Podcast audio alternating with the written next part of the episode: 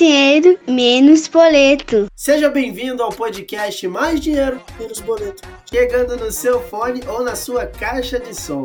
Voltando aqui com mais um programa preparado com muito carinho e com a missão de propor uma reflexão importante sobre o seu papel na sociedade, no seu bairro, na sua família e na sua casa. Mais do que nunca, hoje é importantíssimo que você preste muita atenção, porque o tema de hoje está conectado com o seu presente e futuro. Vamos falar sobre educação. Nosso programa vai falar sobre problemas, avanços e mudanças necessárias para fazer a educação do nosso país melhorar e principalmente como cada pessoa precisa participar dessa pauta. Teremos também o quadro Eu Falo, Tu Escuta, com relatos de profissionais que atuam no ensino público e privado, para trazer essa visão de dentro do ecossistema da educação, para ajudar você a entender as dificuldades que esses profissionais passam e principalmente também para ajudar você a formar uma opinião, também te provocar a participar mais desse tema, te engajar mais e fazer você entender a melhor forma de como poder contribuir com a educação do nosso país. Então é muito importante que você fique até o final. E teremos o quadro Giro de Notícias com as nossas parceiras Juliana Medeiros e Dayana Patrocínio. Mas antes de iniciar a nossa entrevista, quero agradecer vocês que maratonam o nosso podcast, que ajudam na divulgação, compartilhando. E não esqueçam de clicar no botão de seguir lá do Spotify Disney. Ativa aquela notificação para você ser avisado sempre que tiver um programa novo. E você também pode ouvir o podcast em todas as principais plataformas: Google Podcasts, Apple Podcasts, Amazon Music e Orelo. E você pode compartilhar esse conteúdo feito com muita dedicação e carinho por WhatsApp, Facebook Instagram, por onde você preferir. Olha aí, quem sabe faz ao vivo, bicho! Pesquisa TIC Educação do cetic.br mostra o aumento no uso de tecnologias digitais pelas escolas e também as diferenças entre as redes públicas e privadas. Em 2019, antes da pandemia, apenas 14% das escolas públicas utilizavam algum tipo de ambiente virtual para a aprendizagem. Nas escolas privadas, esse número chegava a 64%. Essa é apenas uma das diferenças entre as escolas públicas e privadas. E para falar sobre esses desafios, convidamos a coordenadora de apoio pedagógico e tecnologia educacional. Ela também é superintendente do Centro de Educação à Distância da Universidade Presbiteriana Mackenzie, Miriam Rodrigues, que é doutora e mestre em administração de empresas e especialista em comportamento organizacional e gestão de pessoas. Bom, Miriam, é um prazer rever você aqui no podcast depois de três temporadas. Para quem está ouvindo a Miriam agora pela primeira vez, ela já veio no nosso programa falar sobre transição de carreira. Então, assim, Miriam, é uma honra, um prazer ter você aqui novamente no nosso programa. Oi, Geraldo. Super obrigada pelo, pelo convite. E é muito bom estar aqui com você novamente. Vamos lá. Olha, já vou começar aqui com pedindo a sua opinião, mas antes disso eu vou fazer uma breve introdução aqui do que a gente queria discutir. Né? Vou até fazer aqui uma referência para uma série famosinha que acho que não só eu assisto, mas muitas pessoas assistem, chamada This Is Us, e trazer ela para o nosso, nosso contexto aqui. Né? Nessa série, tem uma família branca que adotou um filho negro, e em determinado momento o pai fala para esse filho que ele é igual aos irmãos brancos. E esse filho adotivo responde dizendo que o pai dele então não enxerga de verdade. Trazendo para o contexto da educação, né? a pandemia evidenciou a desigualdade na educação brasileira, mostrando as diferenças que separam ricos de pobres, negro de branco e pessoas com deficiências no ensino brasileiro. E agora muitos especialistas estão recomendando investimentos em tecnologias nas escolas públicas como uma prioridade. Mas existem muitos problemas estruturais muito mais urgentes, né? dando aquela impressão de novo que as lideranças não enxergam os problemas reais da educação pública no país. Eu queria ouvir a sua opinião sobre o atual momento que o Brasil vive no setor da educação e, com base na sua experiência como pesquisador e profissional da área, como é que você enxerga isso?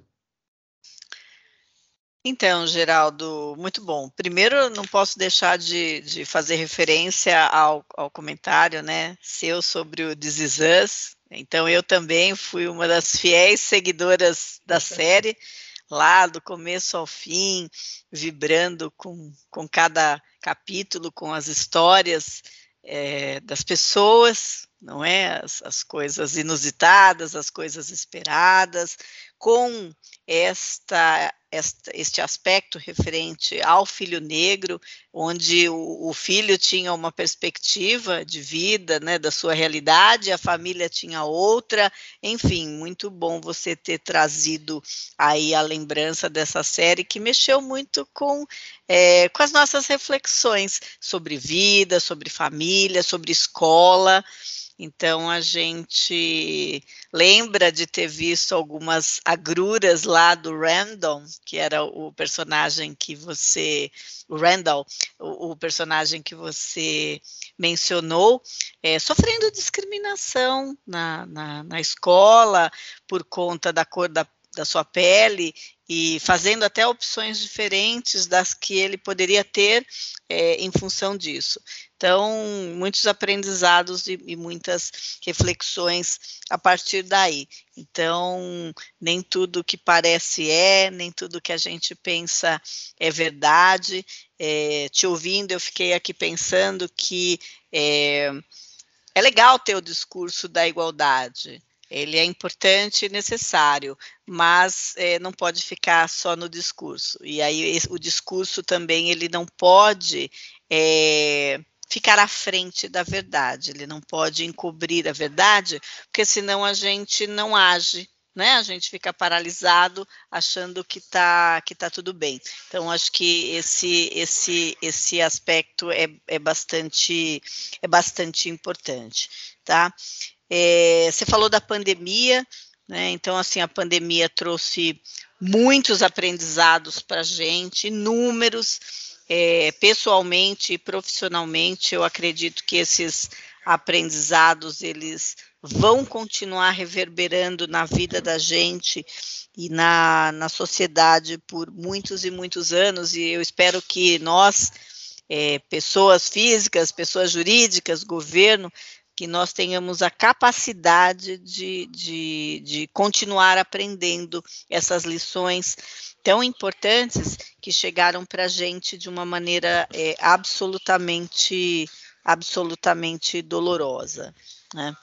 É, a questão da tecnologia também que, que você mencionou, então assim, é, a pandemia colocou luz sobre essa questão, e aí o entendimento é que mais do que investir em tecnologia, a gente que é professora e milita na educação, é, eu hoje, né, milito na educação à distância e há mais de cinco anos, a gente sabe que, da importância, né, da importância enorme da, da tecnologia, mas é, com olhar de professor que eu não posso deixar de, de ter, é, não é botar a tecnologia lá, né? O software, a máquina, o recurso, o game, seja lá o que for. Mas a gente precisa, não pode esquecer de treinar o professor, né, da, da, de capacitar o aluno, enfim, tecnologia nos abre, assim, né, escancara um mundo de possibilidades, né? Mas a gente precisa é, treinar, a gente precisa capacitar as pessoas para utilizá-la. E esse é um cenário que, que, é, que é fundamental, e a gente sabe sim é, desse elemento que você muito bem colocou, que é esse abismo, né? Acho que o termo é forte, mas há um abismo entre a escola pública e a escola privada, é, que demanda, demanda um trabalho hercúleo de todos os atores é, é, envolvidos nesse sentido, é, para que a gente tenha efetivamente a, a, a, educação como prioridade. Então, assim, não posso deixar de dizer, né, estamos aí no ano político, é, é, é um ano onde termos como educação, segurança, transporte, vem muito à baila. Eu, eu a gente já está ouvindo né, essas palavras sendo muito repetidas e vão continuar sendo repetidas muito esse ano, mas a gente é, é, urge né, que saiamos da, da do discurso e, e, e, trabalhemos com a prática. Então, é, essa, essa, esse gap gigantesco que a gente tem entre o público e, e o privado, é, dentro da minha perspectiva, ele pode se tornar ainda maior quando a gente fala de tecnologia, porque é, se a gente olhar sob o ponto de vista financeiro, ele requer ainda muito mais investimento. Então, se a gente já tem desafios grandes para investimento em estrutura física, né, ter escola, ter sala de aula, ter carteira, ter alimentação para as nossas crianças, para os nossos jovens, né, o investimento que é necessário para pagar o salário do professor, para formá-lo, para mantê-lo formado, né? É, educação contínua, educação continuada para alunos e professores. Então, aí, quando eu olho para a tecnologia, eu penso em mais um investimento, né? A gente precisa de grana para mais isso. Então, realmente, é, sob meu ponto de vista, a tecnologia ela é tão necessária para o mundo da educação hoje, quanto desafiador e mais desafiador ainda para o ensino público. Não que seja fácil para o ensino privado, mas para o ensino público, por questões históricas que a gente conhece aqui no nosso país, ela é mais um desafio, é algo mais é, a ser considerado aí, se a gente começar a pensar simplesmente é, é pelo nível de investimento necessário e depois, como eu falei inicialmente, quando a gente pensa em capacitação aí dos usuários, Geraldo. Acho que nesse primeiro ponto é isso que eu queria comentar contigo. E teve uma questão que a senhora falou no meio da conversa sobre a questão da alimentação, que também é um ponto super importante para as crianças do ensino público, que às vezes vão para a escola só para fazer uma refeição, porque não tem essa refeição em casa, né? E, e essa refeição, essa, essa nutrição, ela é super importante porque ajuda também no desenvolvimento intelectual da criança. Então, se ela estiver bem nutrida, vai conseguir aproveitar os recursos novos tecnológicos daquela escola, vai conseguir prestar atenção na aula, enfim, são muitas questões ali que a gente precisa olhar antes de, de priorizar só a tecnologia. Agora, a segunda questão, Miriam, os educadores alertam para o aumento da evasão escolar durante a pandemia e a dificuldade de manter esses alunos engajados. Quando você olha para as realidades das escolas privadas, os professores, a escola consegue promover eventos, ações, investe em infraestrutura para oferecer cursos extracurriculares, experiências novas e por aí vai. Nas escolas públicas, paredes descascando, grandes índices de violência, cadeiras quebradas, material velho, quadra de esportes deterioradas, né? O aluno não, quer, não tem vontade de, de levantar da, da sua cama e ir para a escola, porque aquele lugar aparentemente não está preparado para receber ele. Como é que os profissionais que atuam na escola pública podem engajar esse, esses alunos? É, então, Geraldo, vamos começar falando sobre evasão.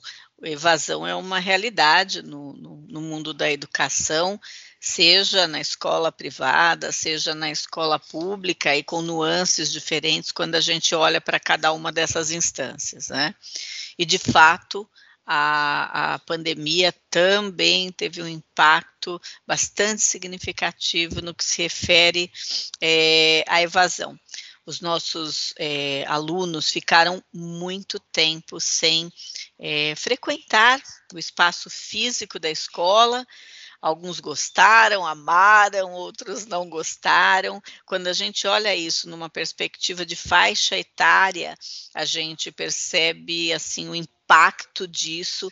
Então, eu não deixo de pensar nas crianças que estavam em época de alfabetização né, desafio é, enorme é, dessas crianças, dos, das suas famílias, dos professores, porque há uma, há uma condição, inclusive, biológica, né? Um, existe, uma, existe uma faixa etária que é ideal para que a criança seja alfabetizada, né? E assim, isso foi afetado de uma maneira muito grande.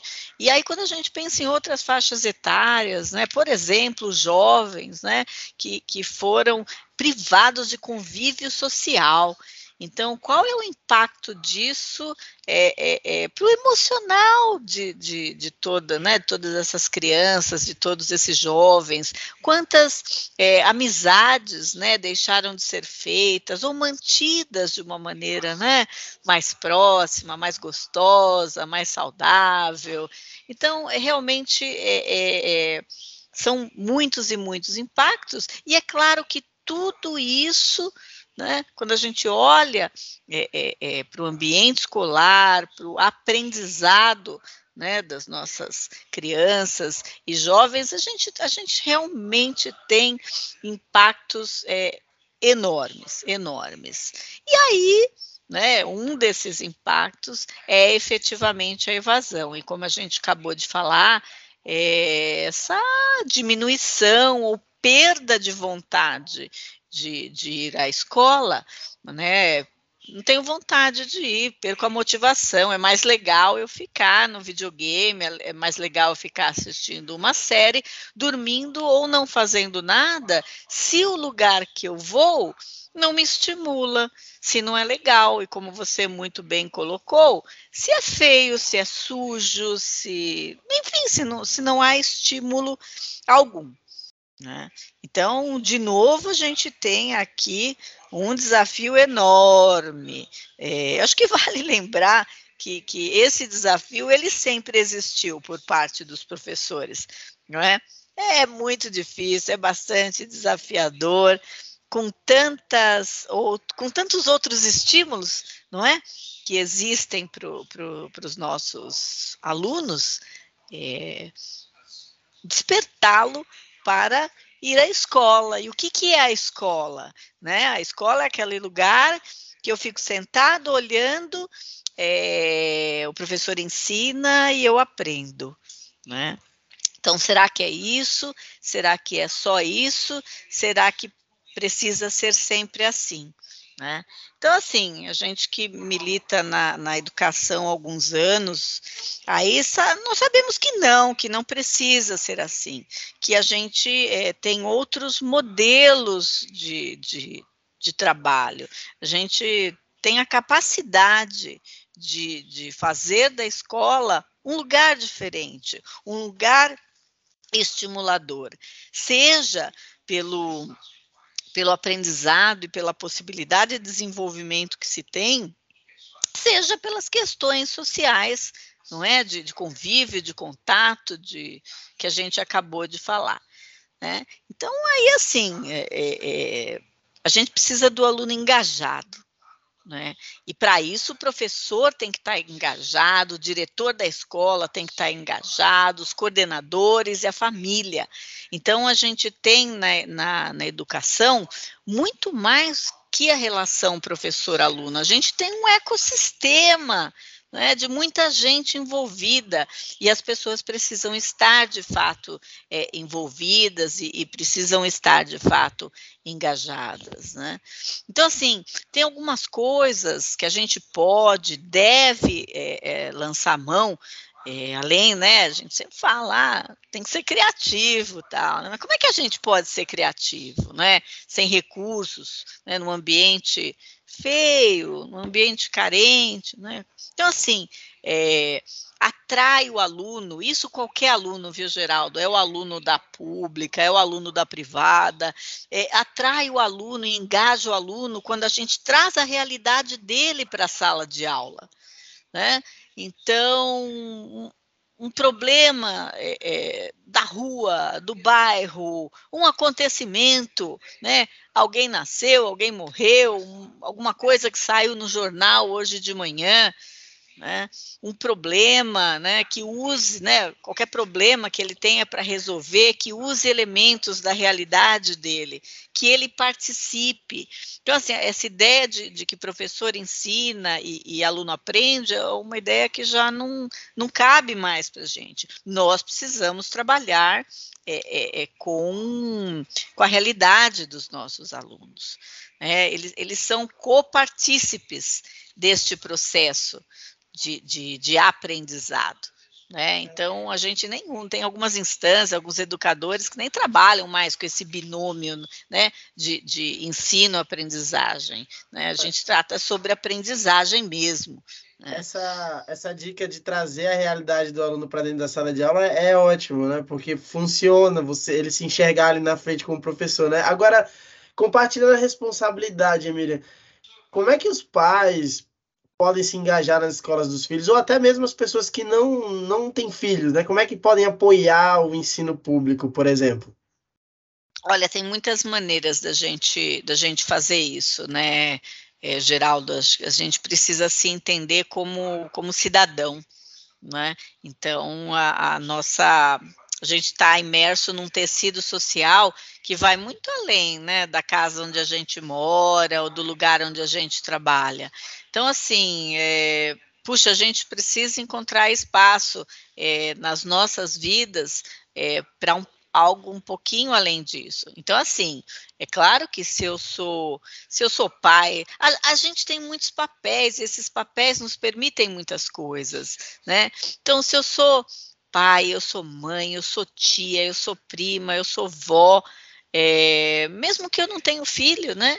É, eu sou tia de alguém, eu sou prima de alguém, eu tenho irmã, eu tenho um amigo, eu tenho um colega.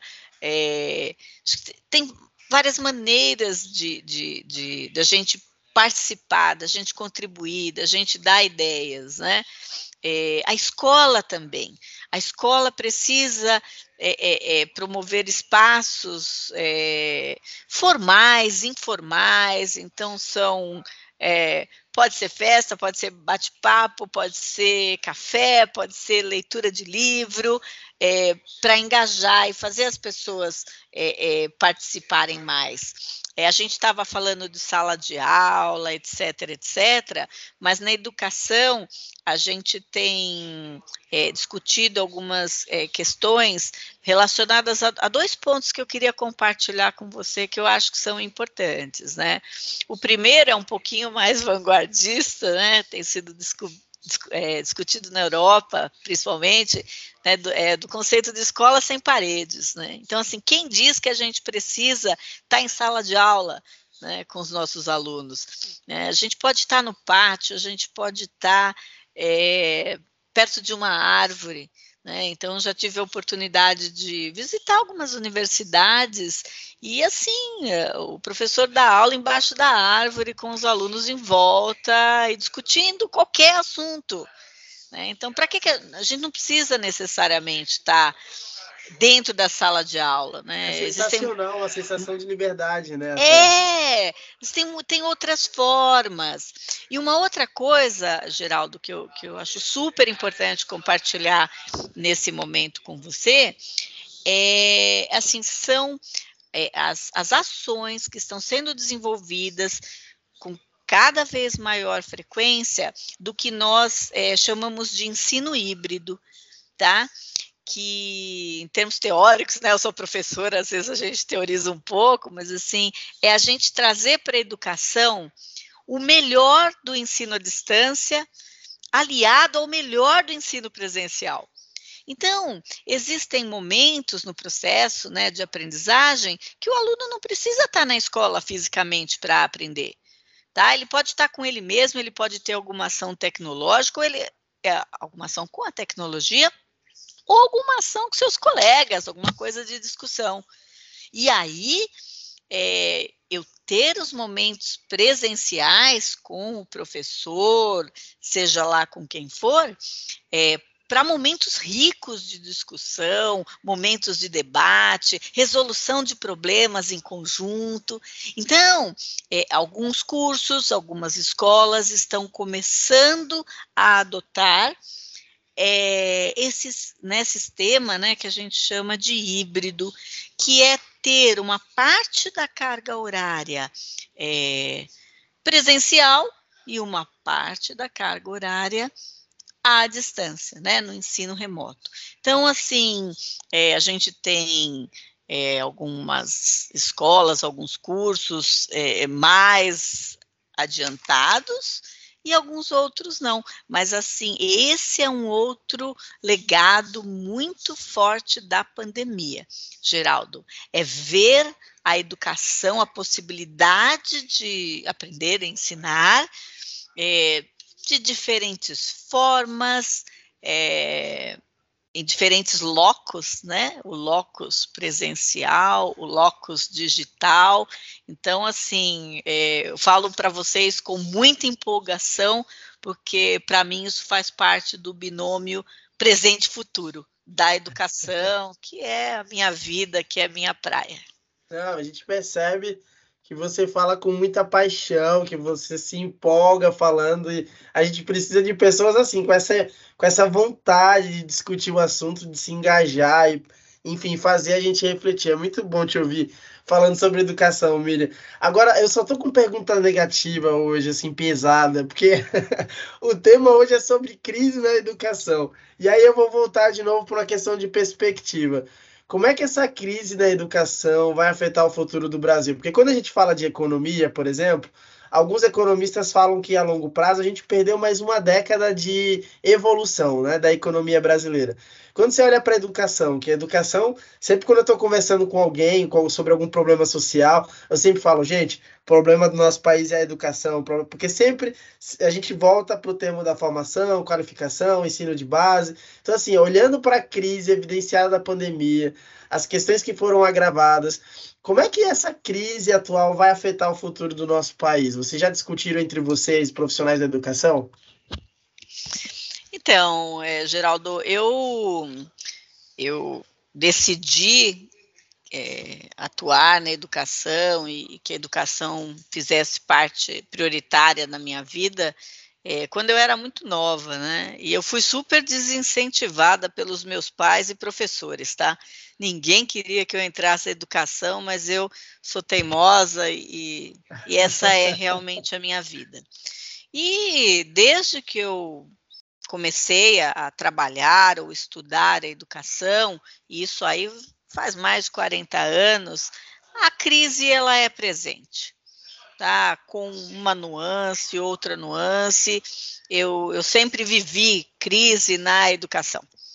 Tá? E é claro que a, a pandemia é, piorou tudo isso, né? Colocou Uh, as, as, coisas ficaram um pouco piores e não só para a educação, a gente precisa é, ver isso também.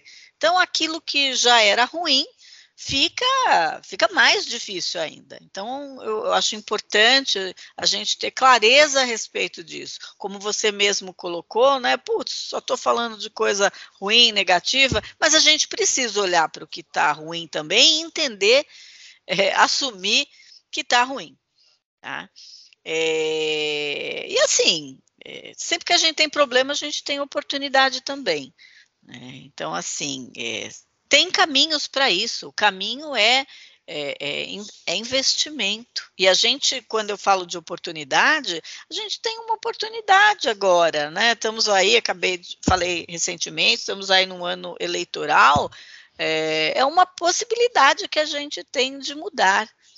Né? Então, acho que esse é um aspecto, é, acho que nós é, precisamos, nós devemos é, ser mais ativos politicamente, usar os espaços existentes na mídia, inclusive, para requerer dos nossos dirigentes nas mais diferentes instâncias da sociedade que eles exerçam o seu papel de maneira digna.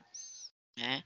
E aí, assim, eu, coloquei lá para a política agora, mas, assim, a minha leitura é que a gente precisa ter essa ação é, em todas as instâncias. Então, o professor, ele tem que ser um bom professor, ele tem que dar o melhor de si, ele tem que fazer propostas pedagógicas, criativas, atualizadas, isso vai para o coordenador, isso vai para o diretor, e eu, enquanto mãe, enquanto pai, enquanto tia, enquanto irmã, sei lá o quê, também tenho que fazer o meu papel de acompanhar, de, de, de orientar, de estimular, e eu, aluno, também tenho que fazer o meu papel. Então, assim, eu, eu, eu acredito na, no, no, caminhar da, de tudo e da educação também, é, com as pessoas nas mais diferentes instâncias da sociedade ou da sua vida, fazendo o seu papel de maneira ativa e digna. Então, assim, é, sempre estivemos em crise da educação, desde que eu me conheço por gente, estamos no momento, é, com tudo um pouco piorado pela pandemia, mas eu acredito nas oportunidades diárias, Geraldo, é, e sem ser demagógica, porque eu acredito mesmo nisso, não, não consigo crer de uma maneira diferente. A gente precisa fazer o nosso papel. Né? Então, eu sou professora, eu sou mãe, tenho um cargo executivo onde eu trabalho nesse momento. Então, assim, que eu exerça esses papéis da maneira mais rica e mais plena possível. Tá? Então, eu tenho essa crença muito forte na minha, na minha maneira de ser e de pensar o mundo. Não, e, e é muito legal você trazer o seu exemplo, porque eu também acredito que, por mais que sejam momentos diferentes da sociedade, existem outras pessoas que também querem trabalhar na área da educação, seja como professor ou em outra área, e também acho que existe esse, essa desmotivação por parte das pessoas que estão em volta por imaginar questões de mercado mesmo, né? De falar, olha, tem professores que dá mais dinheiro, tem professores que isso, que aquilo, mas que na realidade o profissional que acaba se dedicando, se qualificando, se engajando, vai ter sucesso em qualquer área, só basta ele ter um bom plano de carreira, né, Miriam? É isso mesmo. Você me fez lembrar de uma situação pessoal interessante, né? Eu tenho uma sobrinha que resolveu ser é, professora também, e ela me disse que foi super desincentivada né, pelos pais e que ela, ela tinha um receio de que ela ah, fosse ganhar mal, que, né, que ela não fosse ter uma vida é, bacana no sentido de poder realizar os seus sonhos sob o ponto de vista material, né? E aí eu tive a oportunidade de conversar com ela sobre isso e disse que não, absolutamente não. Eu sou uma pessoa realizadíssima, consegui atingir todos os meus sonhos, tenho outros pela frente, vou conseguir atingir, porque existem oportunidades em né, existem muitas oportunidades. A gente precisa é, é, acreditar nisso, em primeiro lugar, e, mas a gente precisa se capacitar e, né, e, e se capacitar continuamente para estar à altura das oportunidades que existem. E isso existe na educação, na tecnologia, na engenharia. Existem coisas boas e ruins em todas as áreas. Então, acho que esse ponto que você falou é super importante e é um, é um paradoxo que a gente precisa quebrar não é verdadeiro. Eu sou uma profissional da educação, sou realizada, feliz e sabe, convido né, outras pessoas a serem felizes e realizadas também. É isso, é isso. Não, e o nosso podcast aqui, aproveitando também a carona, é muito com essa ambição também de, de, de se conectar com a questão da educação financeira, que é também um pilar importante aí para a qualificação de jovens e não só de adultos também, né?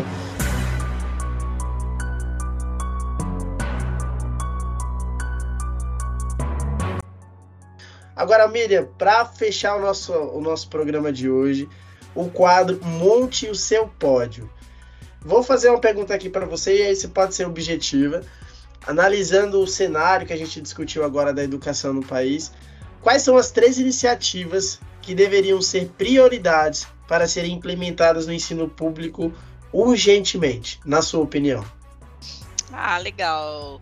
É, puxa, seriam muitas, né? Mas vamos lá, vamos focar em três, né? Então, assim, é, objetivamente falando, eu acho que assim, a primeira coisa é acesso.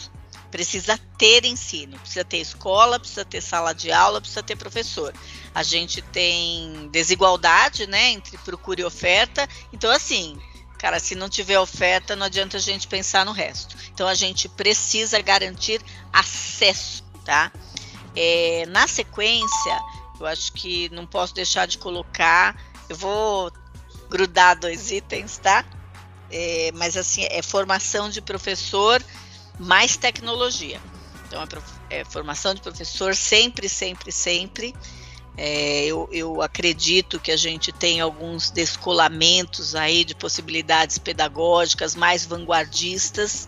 É, eu acho que a gente precisa investir nisso junto com tecnologia, porque o professor precisa ser mais tecnológico, porque o aluno usa tecnologia na, na casa dele, ele fica plugadinho no celular o, o dia inteiro.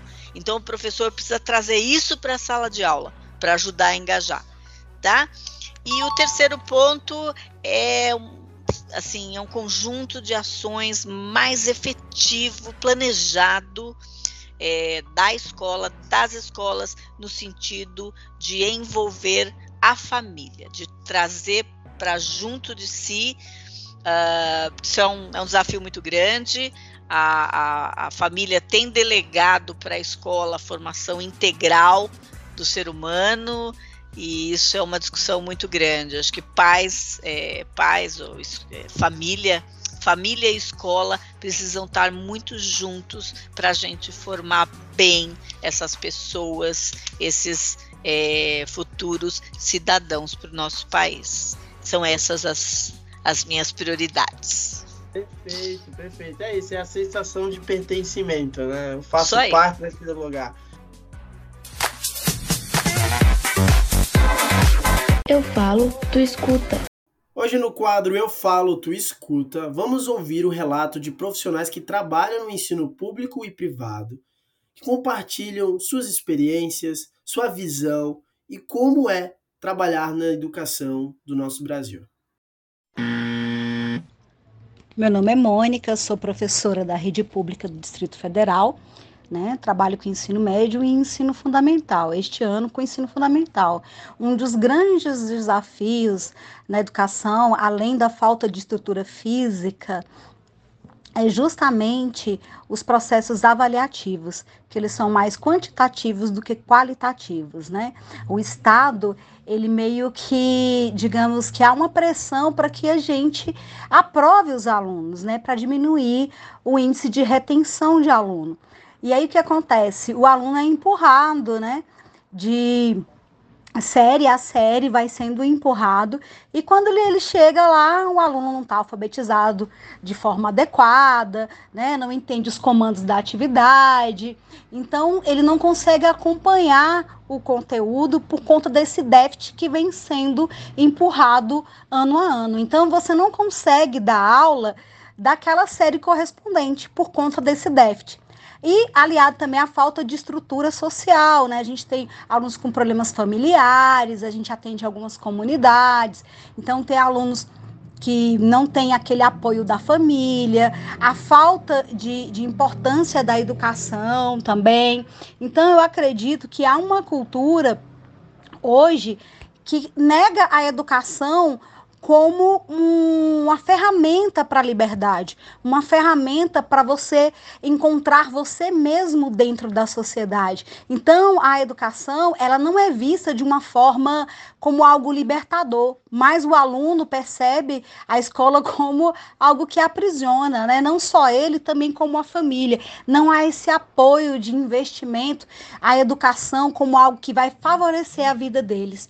Isso é, tem sido um grande desafio em sala de aula. Além da violência, né? É, os alunos voltaram muito ansiosos da, da pandemia.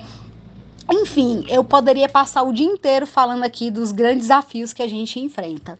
Eu sou a professora Maria Cleonice, trabalho com ensino fundamental e ensino médio na escola pública e na escola privada do Distrito Federal. É, na verdade, eu sempre quis ser professora desde criança, mas eu sou lá do interior do Nordeste, então eu sempre quis entrar nessa profissão. E, e depois de algum tempo eu consegui, e, e os grandes desafios que a gente encontra é, todo dia é um desafio novo, ou são desafios novos, né? Eu acho que você lidar com adolescente hoje, século XXI, que temos aí a sala de aula invertida, principalmente na iniciativa privada, nós é, nos deparamos com alguns desafios, às vezes falta de, de, humildade, de humildade dessas, desses adolescentes, dessas crianças, enfim, mas nada que a gente não dê conta, até porque ser professor é muito desafiante aqui em nosso país. E o que eu vejo que falta, de fato, em primeiro lugar, é a valorização do profissional, a valorização do professor. E em segundo lugar, os pais não jogarem a responsabilidade de educar os seus filhos em casa para a escola. A educação, ela vem primeiro da família.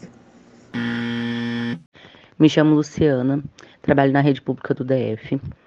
E pra, antes de falar sobre os desafios, eu só queria destacar que aqui está o relato de alguém que gosta da profissão, que se sente bem dando aula. Eu gosto, eu realmente gosto. E diante disso, os meus maiores desafios são conciliar o currículo, que é extenso, né, tudo que a gente tem que passar para os alunos, com uma estrutura que não é adequada, porque a gente sabe que a rede pública ela não tem uma estrutura tão interessante aos alunos e nem aos professores como deveria ser.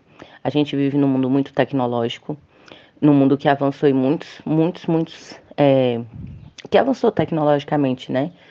E, e, a gente não tem como competir com esse mundo, porque a gente não tem uma escola com estrutura boa. A gente não tem uma escola é, tecnológica, porque deveria ser, né? Porque você tem que seduzir os alunos e a gente não consegue, porque a gente não tem estrutura, muitas vezes a gente não tem é, projetor, muitas vezes a gente não tem. Muitas vezes não, né? Nós não temos, a maioria das escolas não tem acesso a uma sala de informática, a materiais, a equipamentos tecnológicos. E a parte disso, né, dessa questão, tem também as, os outros desafios. Ser professor é muito é cansativo porque a gente leva trabalho para casa e tem os outros desafios que já não competem ao Estado, né? Eu falei dos que competem ao Estado e que a gente não tem. Tem os outros, né? A, a cobrança excessiva dos pais que não ajudam os filhos. Eles cobram muito de nós, professores, mas eles não ajudam, eles não ficam é, em cima dos filhos cobrando, eles não ficam em cima dos filhos orientando, eles não ajudam. Então, para mim, os maiores desafios, se eu tivesse que citar dois, os maiores, é a falta de estrutura, que não nos auxilia a ser tão seduzentes como as coisas que os meninos têm na mão, um mundo tecnológico à disposição, então a gente não tem esse acesso nas escolas, esse auxílio e a falta do, de interesse dos pais, que muitos pais eles cobram muito, mas eles fazem pouco. Eles não é, criam uma rotina de estudo para os filhos em casa. Eles não pegam os cadernos dos filhos. Então, assim, só para resumir, são muitos os desafios, mas se eu tivesse que listar os dois, primeiro que eu gostaria que fosse resolvido seria uma estrutura melhor e mais tecnológica para as escolas. E pais interessados, pais realmente interessados em auxiliar os seus filhos e em, em, em os incentivar nos estudos. Esses são relatos importantes que nós pedimos para esses profissionais compartilharem, para ajudar você a formar uma opinião, a ter uma visão mais próxima do que esses profissionais, do que as pessoas engajadas com a educação no país passam no dia a dia, e principalmente para estimular que você participe dessa pauta que é tão importante. Por mais que você não tenha filho, por mais que você não atue na educação, ou principalmente para você também que é pai, que tem crianças ao seu redor, precisa se engajar com esse tema, que é o futuro do nosso país. Eu fico é, emocionado, eu fico com raiva, eu fico assim. É, envolvido com esse tema, porque ele é muito importante quando a gente olha para todos os problemas, as questões de desenvolvimento do nosso Brasil, é, a questão, as questões de acessibilidade, é, de inclusão, todas passam pela questão da educação, do acesso à educação de qualidade no nosso país. Quando a gente fala de oportunidades de emprego, de pessoas que tenham acesso a, bom, a boas oportunidades de trabalho, a boas oportunidades de qualificação em grandes universidades, isso tudo está envolvido com a formação de base. Então é muito importante que você que está ouvindo o nosso programa entenda, se engaje, participe das pautas públicas, opine, principalmente no ano de eleições. Saiba escolher o seu candidato, saiba cobrar, saiba participar dessa pauta que é muito importante. Bom, desculpa, gente, esse desabafo, mas ele é importante para que você entenda que você precisa fazer parte desse tema. Vai.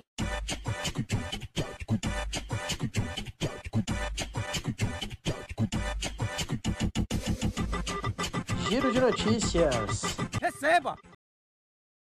E agora do Alto de São Paulo, o giro de notícias com as nossas parceiras Juliana Medeiros e Dayana Patrocínio.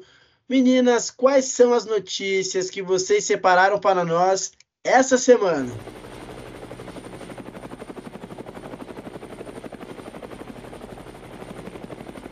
Olá, pessoal! Prazer estar com vocês aqui em mais um podcast. Olha só, separamos algumas notícias para atualizar vocês que ficaram desconectados durante essa semana, tá? Entre os dias 9 e 11 de agosto aconteceu a Febra Bantec, que é um evento que reuniu os líderes do setor bancário para discutir tendências e inovações do mercado. Vale conferir aí as reportagens que vão sair nos próximos dias na imprensa, tá bom? Então, para quem perdeu, aproveita. Tem mais uma quentinha aqui pra gente. Olha só, São Paulo liberou 5G em diversas regiões da cidade. E olha que interessante, a venda de telefone com 5G, gente, triplicou nas lojas físicas da Americanas. E aí eu fiquei pensando, né? E você, já tem o 5G no celular? Eu tô pensando já em ter o meu também. Vamos fechar com mais uma quentinha? Gente, Brasil leva prata em Olimpíada Internacional de Economia. E pela primeira vez a delegação brasileira contou com uma mulher no time. Mais um grande feito para a história, né, gente? A mulher lá no poder arrasou.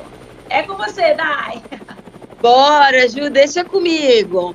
Hoje, sexta-feira, dia 12 do 8, acontece o café da manhã voltado para o público de RH, organizado pelo InfoJobs com o intuito de enfatizar a importância do software de recrutamento e seleção para um processo mais humanizado, priorizando a experiência do candidato. Por isso, reforço: vale acompanhar a agenda do InfoJobs, que está sempre realizando eventos como esses. E para finalizar, hoje acontece a Feira de Profissões, evento virtual totalmente gratuito, com foco em ajudar os jovens na conquista do sonhado emprego. Então, para ficar por dentro de, desse e de outros eventos, acompanhe o InfoJobs nas suas redes sociais. É isso. Boa, Dai. Gente, esse foi o nosso giro de notícias dessa semana. A gente se vê na próxima semana. Ótima semana para vocês. É isso, meninas. Arrasando como sempre. É um prazer ter vocês aqui. Muito obrigado e até semana que vem. Giro de notícias. Receba! Miriam, obrigado por aceitar nosso convite. E para quem quiser acompanhar você e trocar uma ideia, como é que faz? Olha, Geraldo, tô no, tô no Instagram, é, estamos lá no LinkedIn e tem o meu e-mail, né? É o, é o miriamifenrodrigues.com.br. Sempre uma grata satisfação conversar aí com quem quiser falar sobre educação, sobre educação digital e sobre carreira, uh, que são praias aí onde eu gosto muito de estar. Poxa, muito obrigado. Eu sei que sua agenda é super complicada. Gente, a Miriam, ela tem uma rotina muito puxada, para quem não conhece ela. eu sei porque eu já trabalhei ali pertinho, colada ali na sala da Miriam, então eu sei como é sua rotina e fico muito feliz quando a gente manda um convite para você e você, com todo carinho, reserva um tempo da sua agenda dedicado para conversar com a gente e participar aqui dos debates. E sempre eu reforço espaço aberto também para quando você quiser sugerir algum tema, alguma, alguma história nova, enfim, que a gente possa trazer para o debate aqui no programa também, Miriam. Maravilha, Geraldo, sempre à disposição e para mim é sempre uma oportunidade, né, estar tá com você e compartilhar aí com, com as pessoas que têm interesse sobre essas temáticas que eu acho que são tão importantes aí para a vida da gente, para o mundo onde a gente está. Bom, e se você gostou de ouvir a Miriam, aproveita para você ouvir o outro programa que a gente fez com ela sobre transição de carreira muito legal, curtinho, super objetivo. Lá na segunda temporada tá disponível em todas as plataformas. Ouve porque eu sei que você não vai se arrepender. Se você tem alguma dica, sugestão ou dúvida sobre este e outros temas ligados a finanças pessoais e investimentos, mande a sua pergunta pelo Instagram @geraldo_rabiscos. E lembre-se, seja diferente dos iguais. Muito obrigado e até a próxima.